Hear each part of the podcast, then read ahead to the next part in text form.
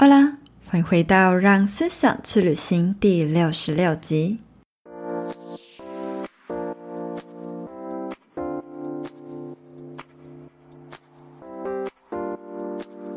喜欢听 Podcast 的你，是不是也曾经想过哪一天也可以拥有自己的节目呢？近期我非常荣幸受邀至 KKBOX、First Story 和生动台北主办的 Podcast 新手村担任指导导师，要来协助培育更多潜力新星进驻这个平台。这集呢将揭露前阵子邀请到生动台北的两位主持人来到 IG 直播分享各种 Podcast 经营秘辛的精华片段。虽然说节目中提到的新手村第二梯次已经截止报名，但后续他们也将推出更多进阶的工作坊，欢迎查看资讯栏链接，持续关注主办单位哦。如果你是第一次收听这个节目，欢迎追踪我的 Instagram，了解更多不一样的人生观点。S 点 Style 点 Cycle，S 点 Style 点 Cycle。或者是学习更多社群行销、个人品牌，也可以追踪 S 风格社群工作室的 IG。谢谢你的追踪，那我们就开始进入今天的话题吧。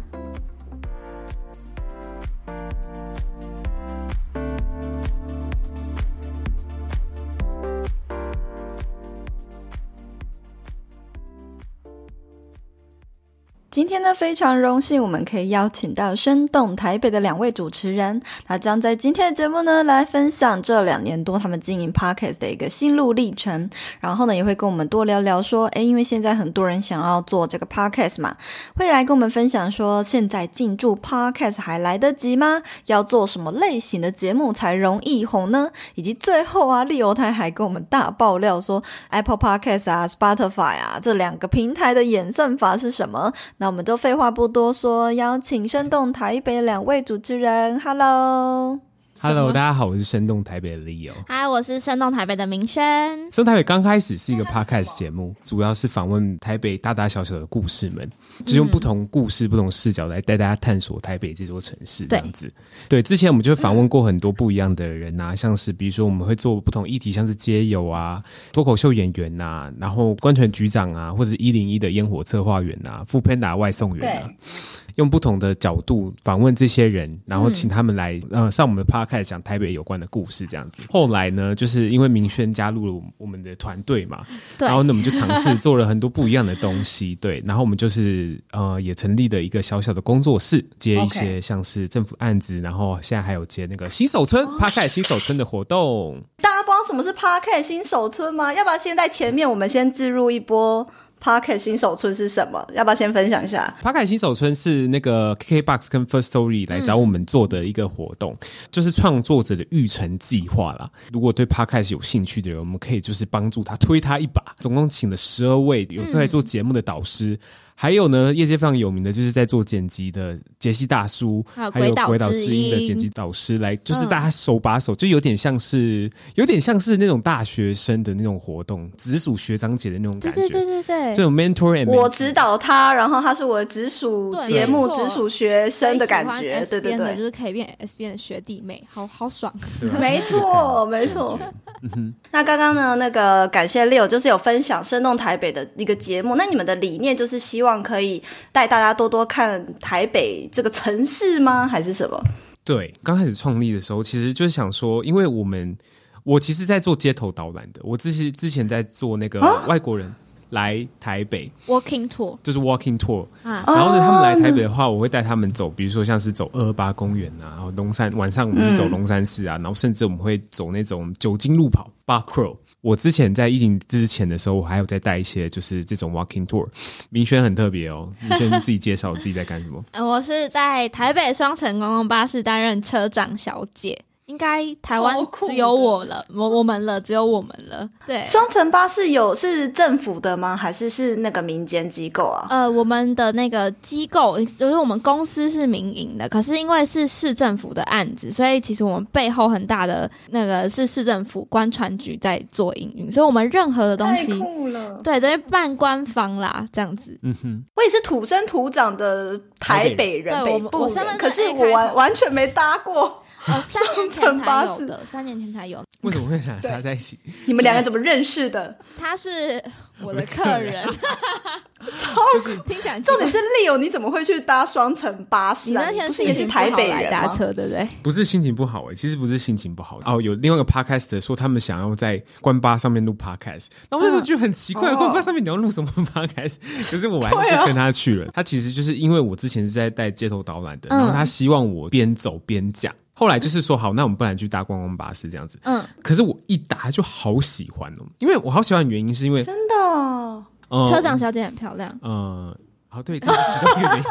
Q 的好，其中这个好笑。其中一个原因是车长小姐很漂亮，另外一个原因就是你平常在台北行走的那个视角，它其实是一楼，可是你在二楼的时候用不同视角看台北市的时候，你会觉得很神奇。后来 Leo 你怎么会想要找明轩一起主持呢？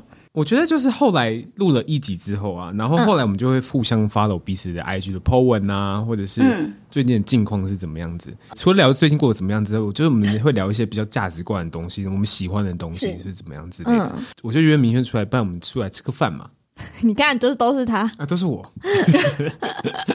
对，就是我们出来吃个饭啊，聊聊就是聊一下近况这样子。然后后来才发现说，哎，其实明轩喜欢的东西，就是他很喜欢。讲这些他身边的故事啊，接受这些就是台北相关的东西，嗯、然后就是我们想要传递的价值，其实是很像，很像。后来就是跟明轩说，哎、啊，不然就是我们来试看看，不管是一起经营 Podcast，或是经营拍一些影片这样子。嗯，然后后来就是明轩进来之后，我们就开始有了影片的企划，因为用 Podcast 讲台北，它其实是比较。就有，可是它是故事性的嘛。可是影片的话会比较更直觉这样子。一些影片有被观传局的人看到，接下来会就跟观传局合作这样子。棒哎，恭喜，太厉害！做 Podcast 可以做到跟观光局合作，实在太屌了。那我们接下来就是要来问大家最好奇的，就是关于经营 Podcast 的问题。生动台北，我看一下那个节目，应该是也是从二零一九年开始，对不对？哦，蛮久了哦，你是前辈。对，那时候还可以就是勉强就往 Apple Podcast 的排名里面挤。真的太强！我也是，我也我我那时候很也是差不多二零一九年进驻的，然后那个时候都还可以在很前面，现在都不知道被踢到哪去了。有吗？你有没有就是觉得就是说这一路上有没有觉得很困难，很想要放弃啊？经营这个 podcast 的地方，就是你遇到了一些事情之后，你开始怀疑自己的价值。我觉得就是米轩一直会跟我讲说，就是我一直在讲我失恋的事情。之前我就是交交往过一个很久的女朋友，然后后来就是因为一些原原因，然后就分手了嘛。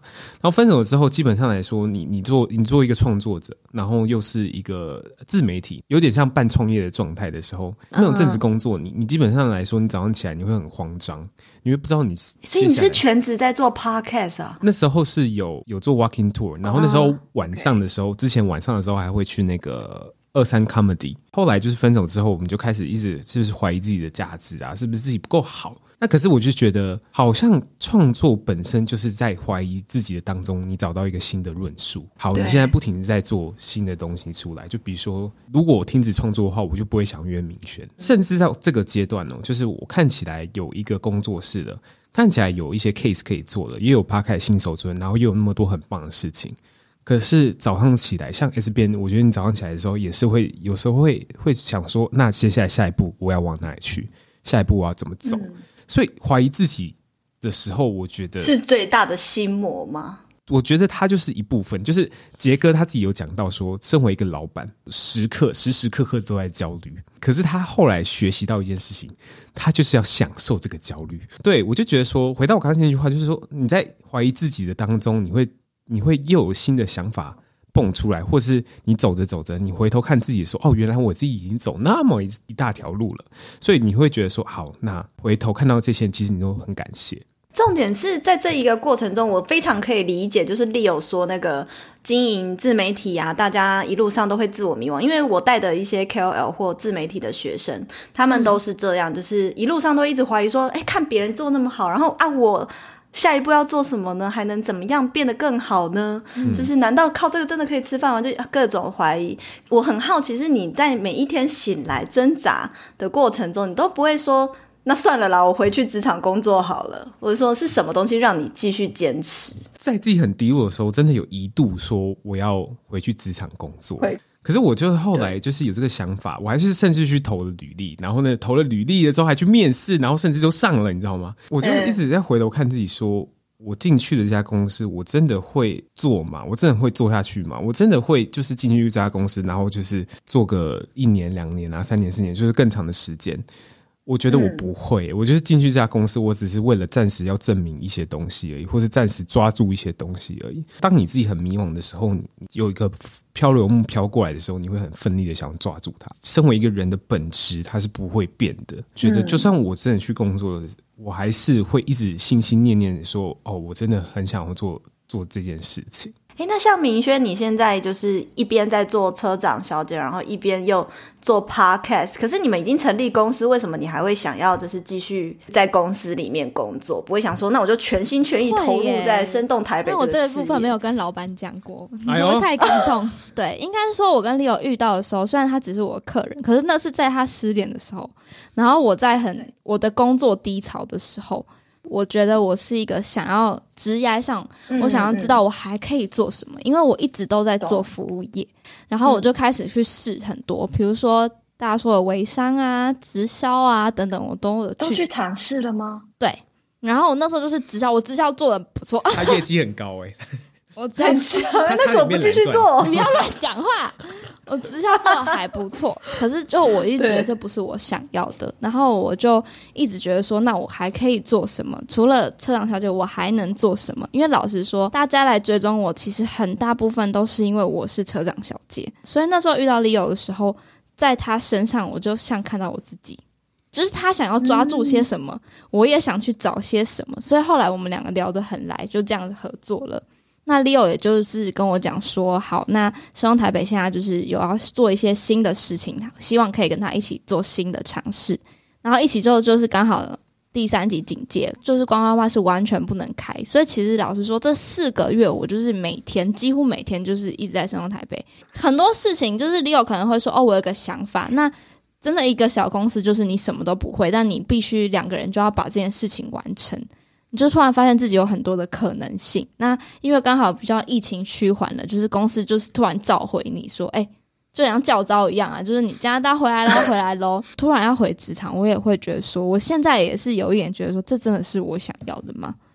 嗯，对。那因为观光巴士现在在做一个新的车啦，老实说就是新的车，在这边再尝试看看，但。我也不确定，我以后会是继续在这里，还是会跟 Leo 继续，就是全职的跟着他一起。因为其实老实说，我们两个还有很多很多想要呈现给大家的东西。对啊，因为就是影片计划开始拍之后，就是人物的设定好像就是我们是两个想要介绍台北。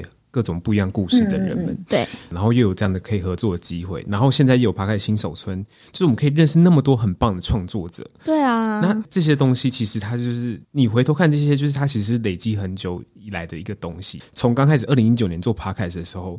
完完全全没有想到，我们现在可以有公司，可以可以有个小小的公司，嗯、然后可以有这些小小的案子可以去做。那时候甚至甚至连自己的定位都很不清楚，这些都是一点一滴累积起来的啦，对不对？嗯、一点一滴累积起来的。因为那时候刚开始叫自己的节目名字，甚至比较生动台名那种。那时候节目名很土，就 是每次那时候叫什么？叫李欧聊。叫李欧聊，我就是叫李欧。是后来才换的，是他的照片，封面是我的照片。我就对对对，我知道。然后后来就觉得说，哎、欸，不对，就是今天如果要讲 podcast 的话，我就是有个故事想要分享给大家，有个价值啊。不同的有个精神，有个精神想要分享给大家，要做一个品牌起来的。嗯、对，然后后来就是慢慢才说，哦，我是我想我喜欢台湾，我喜欢我住的这个地方。嗯、然后后来就是慢慢做了这些事情之后，才知道说，哦，原来我是真的喜欢做这件事情。然后在做这些东西的过程中，我找到自己的价值，也觉得自己是很快乐的。虽然就是你你嗯没办法比较说，哦，你今天如果真的去了一个，比如说 Google 啊，或者是一些比较大的公司工作的话，你可能一年年薪大概会有多少啊？然后你可以看得。清楚说你要往哪条路走，因为你在体制内的话，你就是接下来的路基本上来说都是清清楚楚。在这边待一年、两年、两年、三年的时候，你可以升高阶主管，然后升高阶主管的时候，你可以你可以有那个保证年薪多少，年薪百万这样子。可是我就觉得说，回过头看自己说，其实我是享受这种不确定性，跟享受这种创造性的。就是我其实喜欢创作，喜欢每天起来都会有一些不同的事情发生，灵感呐、啊，然后去去做一些新鲜事情啊。然后你身为一个创作者，或者是一个创业的人，我们对这个生活跟身边的事情其实特别敏感的，嗯，就是特别的敏感。然后你总看到这些。你看起来说你想要做些什么事情的时候，有时候你会觉得说啊，我真的很想做些什么事情的时候，哦，原来对我来说就是我现在在做的事情。哇塞！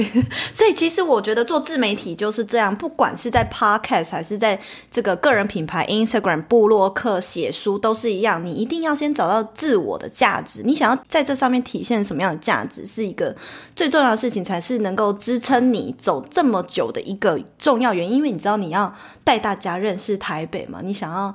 这个观光做一点什么？所以像 Podcast 这件事情，你现在开始做这个 Podcast 新手村，一定也是因为你觉得做 Podcast 它是一个非常棒的事情。那除了刚刚讲的，就是 Leo 跟明轩说到的，就是自我价值体现之外，还有没有什么好处是推荐大家要一定要来尝试做 Podcast 才会得到的一个优势吗？还是好处呢？嗯、呃，那时候其实有人会来问我说：“哎，有人有没有人做 Podcast 然后赚钱的这样子？”就是他，是先问我来说，哎，做 podcast 到底可以赚多少钱？你就先跟我讲清楚嘛，我在做嘛，这样子。嗯，那可是就是你回归到说，如果你真的要赚钱的话，你不会选择来做 podcast。就是真的，如果你要赚大钱的话，你有这个时间，然后你要赚钱的话，或是你有方法，对，或者你有十万块钱你要投资什么的话，我建议你就是直接丢股票。就是它是不一样的概念，你知道吗？就是如果你真的是为了赚钱来做这件事情的话，来创作，对，来创作的话，其实你真的是有别的比较好的方式，那就回归到说，你为什么要想要做 podcast？podcast、嗯、可以跟别的媒体不一样的层面又是什么？嗯，就是为什么不是 YouTube？为什么不是影像呢？其实 podcast 它是一个故事性跟黏着力很强的媒体，它陪伴感蛮强，也陪伴感也很强。像马里欧这个关键评论网的创办人就说，他就是一个被复兴的说故事的方式。我就觉得说，为什么一定要做 podcast 这件事情的时候，就是刚开始大家会说，哎。Leo，你真的声音很有磁性诶。他是 很多人就说 Leo，你声音很适合陪睡觉，是被声音迷住的是吗？这样对，声音陪睡觉。可是你后来才做着做着才发现说，哦，原来 Podcast 真的可以带给大家不一样的东西，不一样的面相。没错，嗯，S 编你你的节目就是找很多人来访谈嘛。那你找那么多人来访谈的时候，你会发现哦，原来 Podcast 那么迷人的地方，就是因为它这个媒体可以把这个故事，就是你专注在耳朵听这个故事而已，你会发觉说，哎。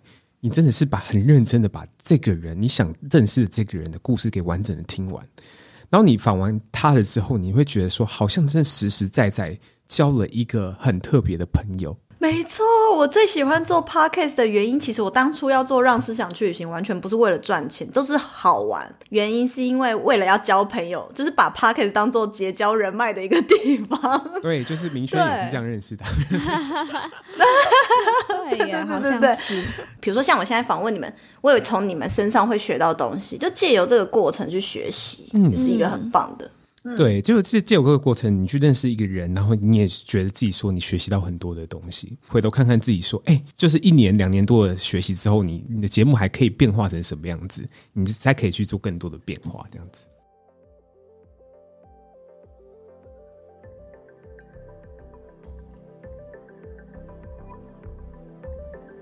现在就让我们休息一下，进段广告。你是社会新鲜人吗？又或者是你已经受够现在的工作领域，想要换个跑道试试，却没有方向，不知道该换到什么样的工作才好？S 边的生涯定位设计课是一系列带大家探索自己、找到热情、摆脱迷惘的课程。透过有系统的视觉化思考模式，找出自己在职业上的核心优势，教大家如何在面试履历中凸显自己与他人的不同之处。课程呢，将分作两种版本。第一种是职涯版，适合即将步入职场的新鲜人，或者是想要转职换跑道的老鸟们。第二种呢是斜杠版，增加近十五堂的隐藏版课程，适合想要在下班时间利用社群打造个人品牌，迈向斜杠之路的你。里头将公开 S B N I G 顾问直播是如何运用定位图设计出来的哦。如果你想要了解更多，欢迎点击资讯栏的链接，或者是追踪我的 Instagram。S 点 style 点 cycle，s 点 style 点 cycle。好啦，谢谢你的支持。那接下来我们就继续回到节目里收听吧。接下来就是也有很多人问到说，因为这两年就是 Podcast 开始就是很红了。我以前排名那么前面，然后现在都被这些很厉害的新 Podcaster 给踢出去了。一直 到底这是现在还加入这么多人都加入了，那么多大咖的艺人也来了，现在加入 Podcast 还来得及吗？就是回归到我们刚刚讲，要不要赚钱呢？对，你到底是为了什么？你是为了爆红这件事情来做 Podcast 吗？那你真的为了就是红，嗯、为了让大家知道你的话？Podcast 不一定完全是最好的方式，会让你红。你会知道，你会还是了解说，他其实还是有人在上面靠着这件事情展现自己嘛。比如说是古癌。谢梦工，他之前在做 YouTube，也是在访问各种不一样的人。他那时候刚开始也是没有抱持着任何的想法，就只是说哦，我喜欢玩股票，我喜欢炒股。他说我自己喜欢炒股。那我想说啊，就是不然有器材，不然我来录一下这样子。这个媒体其实真的是很适合他。大家听收听 Podcast 的时候，会想要说哦，我不然听个完整的故事，不然我就要学习新的知识嘛。听完之后，我身为一个观众，我可以学习到一些哦。一些不同我之前不知道的小知识，这样子。嗯、OK，所以其实如果要做，是不是要做知识型？一定要做知识型的？我觉得不一定哎、欸，因为老实说，我其实、嗯。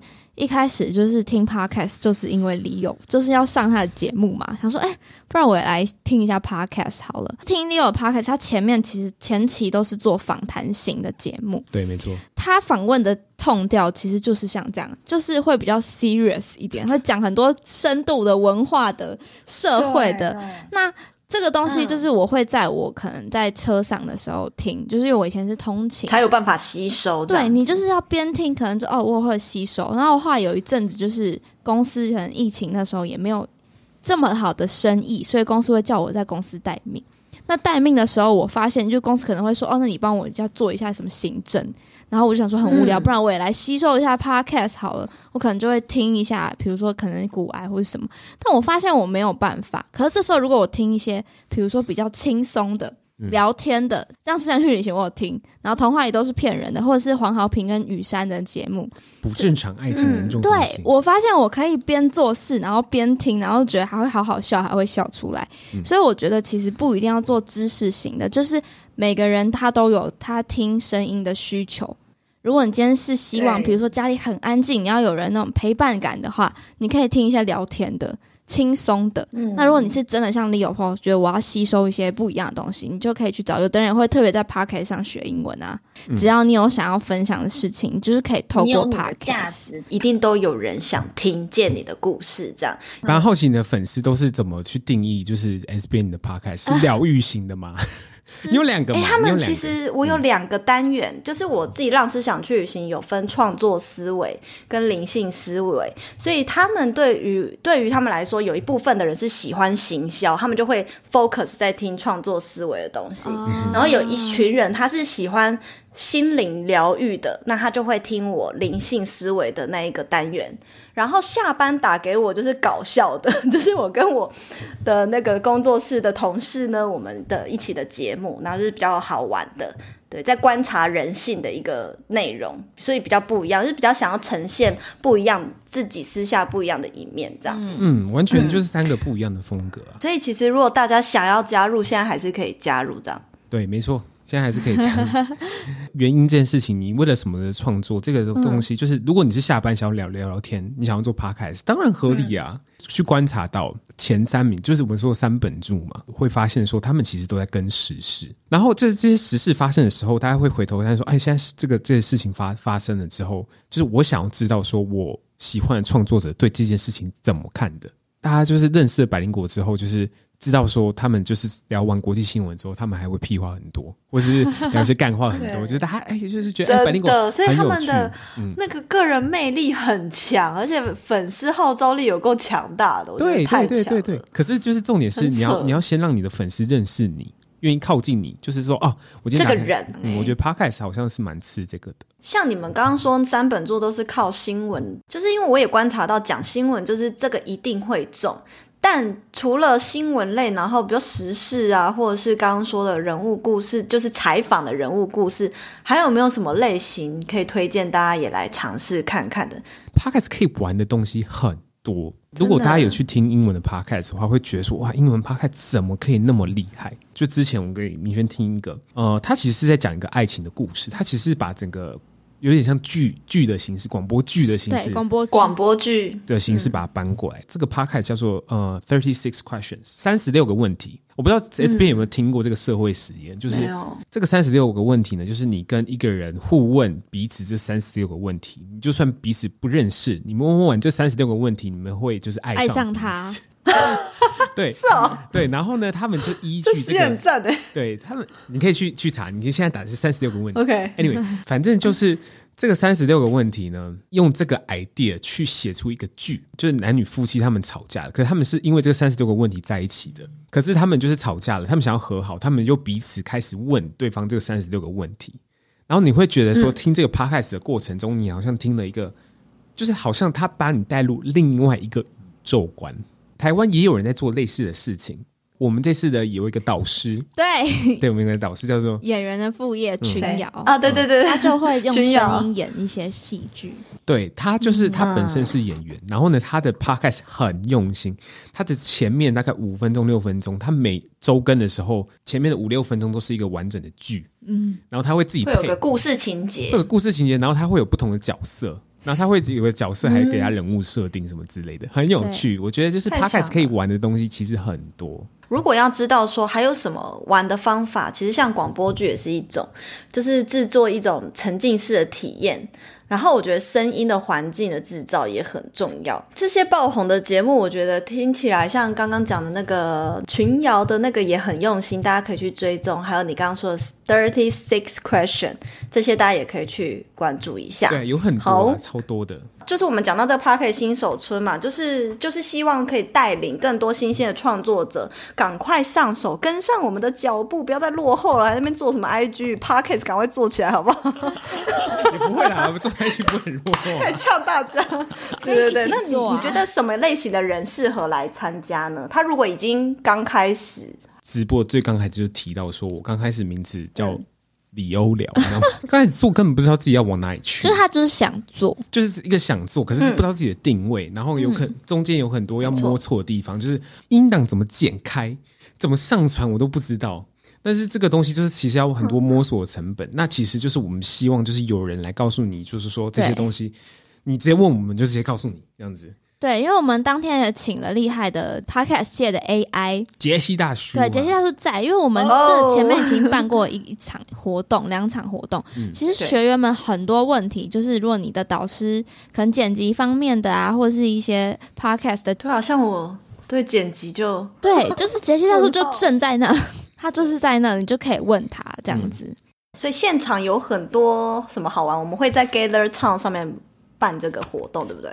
对，然后就会有人，如果有一个有一群人可以跟你一起讨论这件事情，嗯，也说就是如果你来参加新手村，如果你之后的课程，如果你有兴趣继续参加的话，对，就是我们会送我们的录音室一个小时给你，这样子，你就可以来找我们。哎呦，甘心嘛！导师有没有啊？你要来吗？你可以啊，随时来啊！我告诉你随时来。突然凹你，S 边是要来帮我签书的吧？可以可以可以，哎、欸，我上上台北再去找你们。可以。讲到录音室，讲到录音室就顺便聊一下，就是最近你们有成立自己的录音室，在那个台北的 Star Hustle 嘛，对，对不对？对，没错，在那里面。我很好奇，说那你为什么会想要做这个录音室？因为我很多 podcaster 都在做、欸。哎，我从二零一九年开始，然后开始录音室，渐渐的开始起来的时候，其实我都一直去租录音室。然后，因为我觉得说，这对来宾来讲说比较体面，我不可能邀一个来宾，比如说、就是、去你家来我家，来来来我家。说明轩，我要访问你，就要给我他家地址，不妥。盖棉被纯聊天这样。对啊，就是我觉得不妥，所以就是有来宾，我就觉得说一定要。就是有录音室这样子，有个录音空间也比较正式这样子。住了一年多，发现说这个花的钱还是真的是不少。然后就觉得说，那如果我真的都要开自己的工作室的话，我就自己整理一个录音室出来。但是，是那个房租有抵有相抵吗？还是差不多？呃，房租有相抵吗？因为在疫情期间，就是他开的时候话就疫情，开就马上疫情，哦，刚好在疫情。呃、然后为什么我要做这件事情？其实。先讲为什么要开在青年旅馆里面，哦、因为我们生动台北就是在讲台北的故事嘛。嗯，那其实跟旅游业其实息息相关的。对，像明轩也是观光巴士的车长小姐，哦、那这个青旅外面就有观光巴士的广告。对，所以我们在讲台北的故事啊。然后比如说我们访问一下观船局的人呐、啊，就是对青年旅社的关系也是很紧密的。所以我就觉得说什么东西互利共生。嗯，搬进来之后呢，它外面有个交谊厅嘛，有个可以交流的，就是 S 边杂志封面，超美杂。杂志的封面啊！当初我们新手村其实在办的时候，我们原本是要线下的，然后我们希望就是可以在这边，就是在 Star Hustle 里面。但本来要在那，好可惜哦。对，它就是也超美的，这里很美。然后就是希望说，今天创作者如果来这边之后，他今天录完音的话，他想要就是找个地方坐坐，然后找个地方剪辑的话，他可以直接在这边剪辑。嗯然后我们就是随时都在这边，这个空间就是希望很多 Podcaster 可以来。当很多创作者聚集在一起的时候，可以发想出的东西，可以一起做的东西，其实是更多的。其实是你可以就是有很多不一样的东西生出来。嗯，那我觉得就是因为做这件事情，做录音室这件事情，我可以更多创作者有不同的交流。做这件事情是非常重要，而且我也非常喜欢的。对，就算是疫情期间，真的是很惨。可是就是，可是就是，我就觉得说没关系，真的是我觉得很值。哎、欸，等那个疫情过了，Leo，你要不要办一个就是 Podcaster Party 在？哦，他之前有跟我讲过，就是他就说他希他一直想要办一个线下活动。他就想要来观光巴士上面，就包一台车这样子，可以在官巴上吧？在官巴上录那个 live podcast 可以啊，可以。赞呢！而且我就干脆在观光巴士上面做行动录音室好了。对啊，看你在创作过程中，你有那么多志同道合的伙伴，嗯，然后你就今天看的，比如说你今天带了一个小学，他可能什么都不懂，他可能什么都不知道，然后他很多种事情要问你，对，然后你就觉得说啊，你可以跟他讲很多事情，你就突然觉得说我竟然可以。用我的经验帮助到一个人，然后他会非常感谢你，是一种感动。又有一件事情，你又特别想讲。今天 Firstory 就在讲说，他们接下来等到年底的时候，他们会开始就是有，他们要想要往外扩张，就是往台湾以外的地方扩张。以外哇，海外吗？嗯，我们就在想这件事情。我们也希望说，如果新手村这个东西不止发生在今年，嗯，明年后年。这些学员们，他们也有可能就是继续创作，然后成为就是他们变成导师，他们变导师。但我们希望这个东西，说不定两年、三年后，它可能是不止发生在台湾的事情。所以这个也是一个，就是大家对于 Podcast 的一个愿景啦。你要坚持下去，你才有可能得到这个机会啊。所以，像 Podcast 是一个要长久经营的东西，它不是一时半刻里面录一集，你就你就。你就可以得到像 Leo 今天这么多机会吗？不是，我就我对啊，我就觉得说，其实刚开始做的时候，真的没有想太多。你是只是当当当初在做的时候，你只是很享受在这个做的这个过程。嗯、可是就是有时候做到后面，你会很痛苦。比如说刚开始引导是自己剪嘛，或者怎样怎样之类的，你开始会怀疑自己。可是就是后来你才发现说，其实我喜欢的是 Podcast 之外带给我的东西。就是比如说我现在认识明轩，我因为 Podcast 我在坐在这里。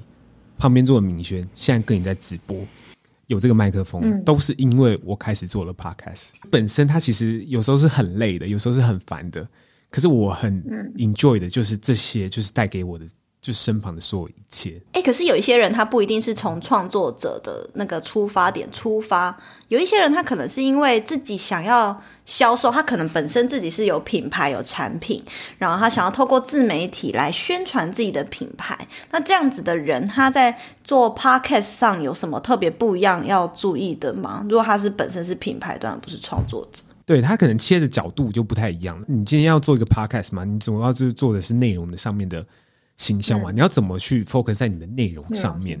对，你想花时间。如果你今天有已经有个品牌了嘛，你做 podcast 本身它是花时间的东西。那花时间的话，你会希望说它会有一定的成效。可是就是你要多 focus 在说，你到底要做什么样的内容给给大家。嗯，假设如果你有一个你自己是在卖美妆保养品还是什么，你就可以开一个 podcast 讲教教人家怎么保养啊、开箱啊，或者是分享这个保养的成分啊等等小知识啊。其实用用这些资讯，然后带来流量，然后为你的品牌带来正面的形象跟相对的转换，也是非常的有机会的。嗯，podcast。好，那哎，那两位有没有什么要给这个 podcast 就是正要进驻的人一些呃建议呢？比如说要保持什么样的心态，他才能够走得长久？比如说像我们刚刚讲坚持做内容，那有没有什么是心态面？就刚刚是行动上，那心态面呢？心态面哦，我不知道哎，因为我觉得身为 Leo 的伙伴，他做比较久，是今年才一起加入。就是我自己会把很多事情都看得很简单，完全不会想太多。就是我从 Leo 的朋友身上，还有 Leo 这次找的导师身上，我看到的就是大家的初衷都是我喜欢这个东西，很好玩，我就做了。就是你不要带有任何太大的就是得失心啊、利益那些东西去得失心。对，我觉得你就是喜欢，我就是做吧。然后也不要想太多，因为我都会跟就是有一些学员有讲过，我就说我觉得你就是做你自己，总有一天会有人会因为你这样的你自己而喜欢你，不用去证明什么你的价值。我觉得是这样子，就做自己就好了，做真正的你就好。你不要想说你要迎合谁，然后去讲别人想听的。对，你看像古玩，他想讲讲什么就讲什么。对啊，对不对？白灵果也是啊，所以才那么受欢迎啊。我就是太不敢了，所以我就 嗯，就是很真实，真 真实的一面。那那这这个东西透过 Podcast 说明是一个很好表现自己的。对。那个方式，所以我觉得心态上，大家就是把它想的越简单越好。我觉得越好，不要一直觉得很刻意。怎么开始？那边害怕没有用，啊、开始就对了。嗯、没错。好，那今天非常谢谢 Leo 跟明轩，就是跟我们分享这么多。那最后啊，还有一个粉丝的 Q&A 要回答。其实投稿蛮少的啦，但是我觉得都是一些蛮核心的问题，我可以把它点出来。然后我说，第一位同学他说他。它设定节目主轴都是以热门的议题为主呢，还是以受众的知识需求为主呢？我觉得这个更明确的教学，step by step，我们留到新手村里面教大家。可是 Leo 跟明轩可以以你们自身的经验回答，就是要以热门议题为主，还是知识需求为主？就比如说，今天我点开了这个东西，这个节目叫《哇塞心理学》好了。OK，《哇塞心理学》的话，它就是每每集都是讲不同的心理状态或怎样怎样之类的。可是它有时候也会就是现在发生什么事情，可是它不一定都是围绕在那个上面的。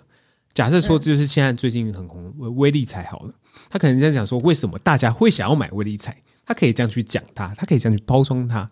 但这个东西可能大家会觉得说，哦。这个东西又符合时事，然后我也想就是在这个听到心理学的东西，听到心理学的东西，可是它不一定每一、哦、每一结合自己的内容时讲时事就好了。对，结合自己的内容讲时事，它就是一种不一样的概念。然后我们自己在做生动台北的时候，叫明轩现在进来的时候，我们在一个系列叫网络上的声音。那其实我们现在是也在讲台北的故事。嗯，就比如说奥运的时候，奥运发生的时候，我们我们除了讲奥运之外，为什么台湾队叫中华台北？对，就是 我觉得还是有非常结合台北这件事。对对，就是还是我们就喜欢讲这这样的故事，然后是配合时事的。那大家在找那个搜寻的时候，搜寻的时候，热门关键字，对，还是会找那些关键字。就比如说，我想要听什么什么什么之类的。嗯，有人会这样找了，也有人会就是看自己喜欢的创作者去去找。那可是你还是要回归到一个点，就是你要先被认识。所以最终还是回归到你自己本身的价值是什么，然后你要讲实事还是可以啊，就结合在一起。那前辈，我我自己有一个问题想问，就是 因为像我做这个，我对于 Facebook 还有是 IG 的演算法就是非常熟悉，可是你不觉得 Podcast 就是一个我问很多人，然后都没有人可以我给我就是解答？那不知道 Leo 有没有摸索出像 Podcast 它有没有一些？增加被搜寻到的几率，或者是说提升收听量，我要怎么拯救我的节目？如果大家现在打开 Apple Podcast 的话，就是去观察前面的节目的话，它它其实。你会看得出来说，有些节目为什么会在前面？举一个例子，就比如说鸡来素好了。现在你打开 Apple Podcast 的话，第一名就是什么鸡来素，对对对，点进去听的时候，他们就是好像是一群朋友在聊身边发生什么事情这样子。他说：“哎，可是这个东西我也可以聊啊，然后那个很好笑啊。”可是他其实是很直观，是你去看他的 Facebook 的流量，他本身的粉丝团就是五十几万。五十一还是哦，他们本来就已经有社群声量了。他古玩在做之前，他其实在 Facebook 上面也本来就有声量的。你要看每个平台，它有每个平台不一样的演算法。Apple Podcast 有 Apple Podcast 演算法，Spotify 有 Spotify 的演算法。那我们讲 Apple Podcast 为例好了，Apple Podcast 的话，它是在这个时间，你有多少新的新的收听者收听你的节目？之前没有听过你的人，突然就开始听你的节目。新的它是算那个 device 吗？比如说账号啊，跟那个装置这样子。它就是有新的收听者.就是 device 收听你的节目。嗯，那收听你的节目的时候，它就会算一个流量这样子。这个东西只是被猜测，可是这个东西是上次我在听演讲听来的。他就说，有新的收听者收听你的节目的时候，它就会演算法就会把你就加一。那所以就是，如果你本身已经有流量的人，本身已经有流量的人哦。嗯你开始就是在你自己的 Facebook 宣传自己的节目的话，突然你的粉丝们就会开始听你的节目，然后就会把你往上往上推。当你被往上推的时候，你就会被浮现在那个 Apple Podcast 的首页上面。当你出现在 Apple Podcast 首页上面，基本上来说就是一个很大很大的曝光，就在平台上面的曝光，就是本身就是一个很大的曝光。我记得在去年有一个很明显有一集收听量突然暴增的，就是因为那时候在做策展。不管是呃，比如 SoundOn 啊，或者是 KBox，他们有时候你在做 Podcast 的时候，他们会有自己的策展。这种策展的话，其实是很直观，就是大家打开的节目会开始滑嘛，就是哦，现在有什么好看的节目、好听的节目想看一看，大家会点点进来听看看。那其实是一种最直接的方式。其实推推 Podcast 这件事情，我自己也觉得它其实水很深。可是我觉得最直接的是，你要不就是原本。就是有一定的粉丝流量，然后你带新的人进来，要不就是你努力的在那个页面上面让自己出现，不一定是 KBox，最近 Mixer Box 也很多人。对，哎、欸，可是像像你们就是外部平台的那个声量，好像。呃，比较还好一点。那为什么在 Podcast 上面排名还可以这么前面？就是有一些人他不一定在社群上粉丝很多啊，可是他的 Podcast 还是可以排名很前面呢、啊。啊，还有另外一个原因就是疫情发生的时候。你去看前面两三就是十名以内的节目，啊，都是说故事的，都是说故事。爸爸妈妈懒得讲故事哦，对对对，我懂，对对对，讲给小孩听的。哦、这个 Podcast 就是我不用买那个什么童书的那个 CD 啊，我直接播就好了，Podcast 给他就听就好了。因为那时候还没人开始在做，变成说一种完全新的，就是变成蓝海嘛，没人在做亲子的节目，大家只是想跟自己就是很少。对，跟自己的好姐妹就是可能聊个天啊，什么这样子。可是，就是你开始做自己亲子节目的时候，你会发现说，哦，原来有这样的一件事可以做。那、嗯、那那，我觉得大家可以再想一件事情，就是老人的节目，现在老人都还没 好对，老人都还没在讲象棋吗？对，就是就是我爸爸妈妈，就是因为我的关系，他才知道 Podcast。可是你要想象，就是可能过一阵子过后，他们说不定。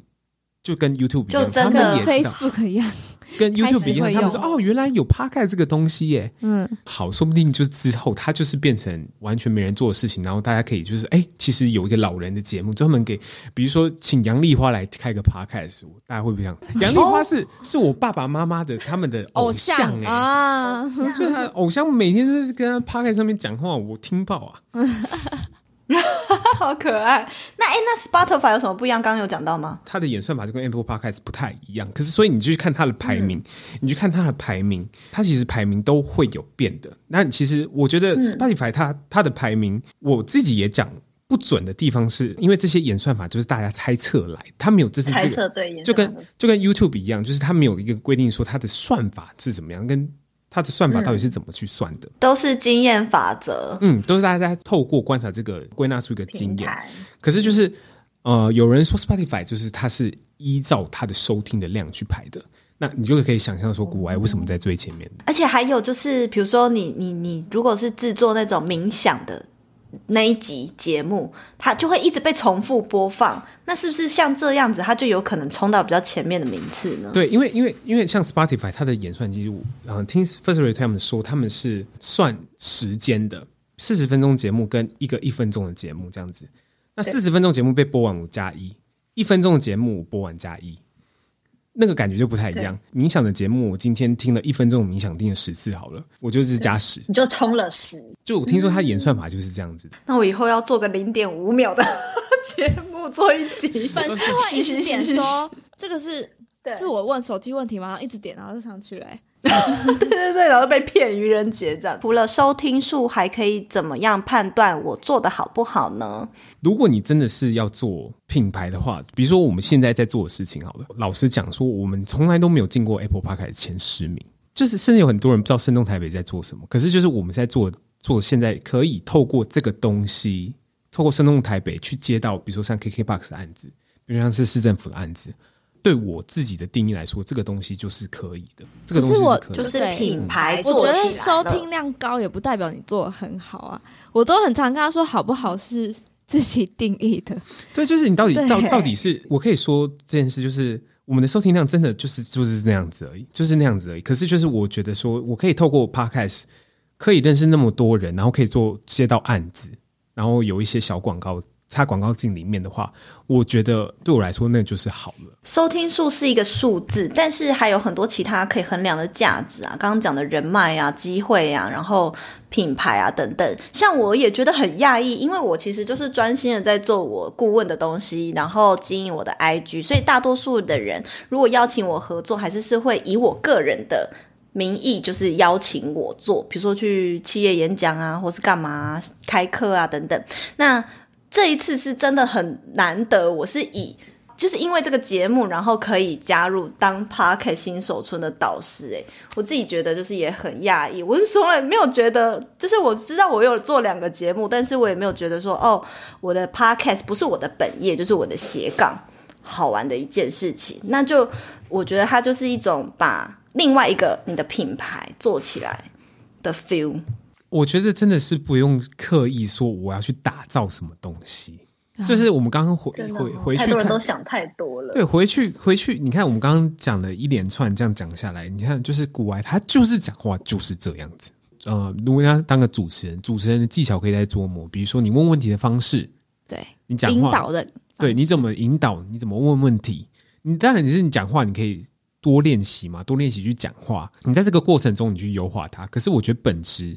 你这个人的本质是不会变的，这个人本质是绝对不会变的。嗯、可是就是有些东西，比如说你讲话的语速、嗯、语调，比如说有些地方你要塞梗，这些地方你可以在录的过程中，你慢慢的去做优化。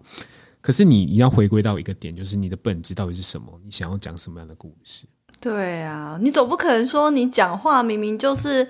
有有一点台台的，然后你还故意要装得很优雅，这样也很难。或是你很优雅的人故意要装台台的，那都很难啊。你就做自己就好，大家都想很多。好，所以如果大家还有任更多问题，就是来参加新手村，然后我们来帮你解答。那最后丽友跟明轩，我们就是呃非常感谢你今天在我们节目上呢分享了这么多优质的内容跟创作的心声跟大家分享。那最后要不要再工商一下？你们有什么想要工商？来欢迎置入一。播。哎，欢迎自录，就是大家谢谢来就是来参加 Podcast 新手村啊，然后呢，就是自录我们生动台北啊，生动台北声音的声。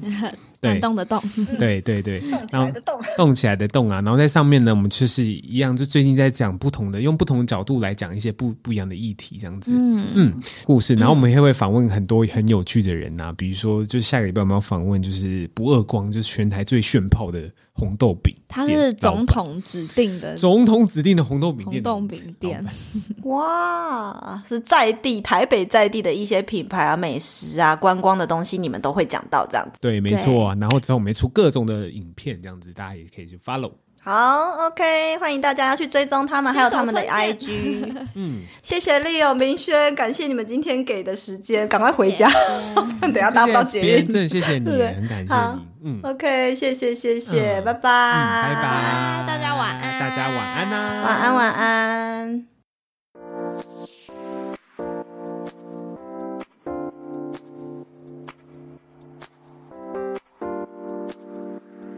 谢谢一直听完到最后的每一个你们，喜欢这类的内容，记得按下订阅追踪，都是支持我继续创作的动力来源哦。欢迎大家可以追踪我的 Instagram s 点 style 点 cycle s 点 style 点 cycle，或是私讯我和我分享你对这集内容的观点和看法，我都会很乐意回复大家的哦。那我们就下一集见啦，拜拜。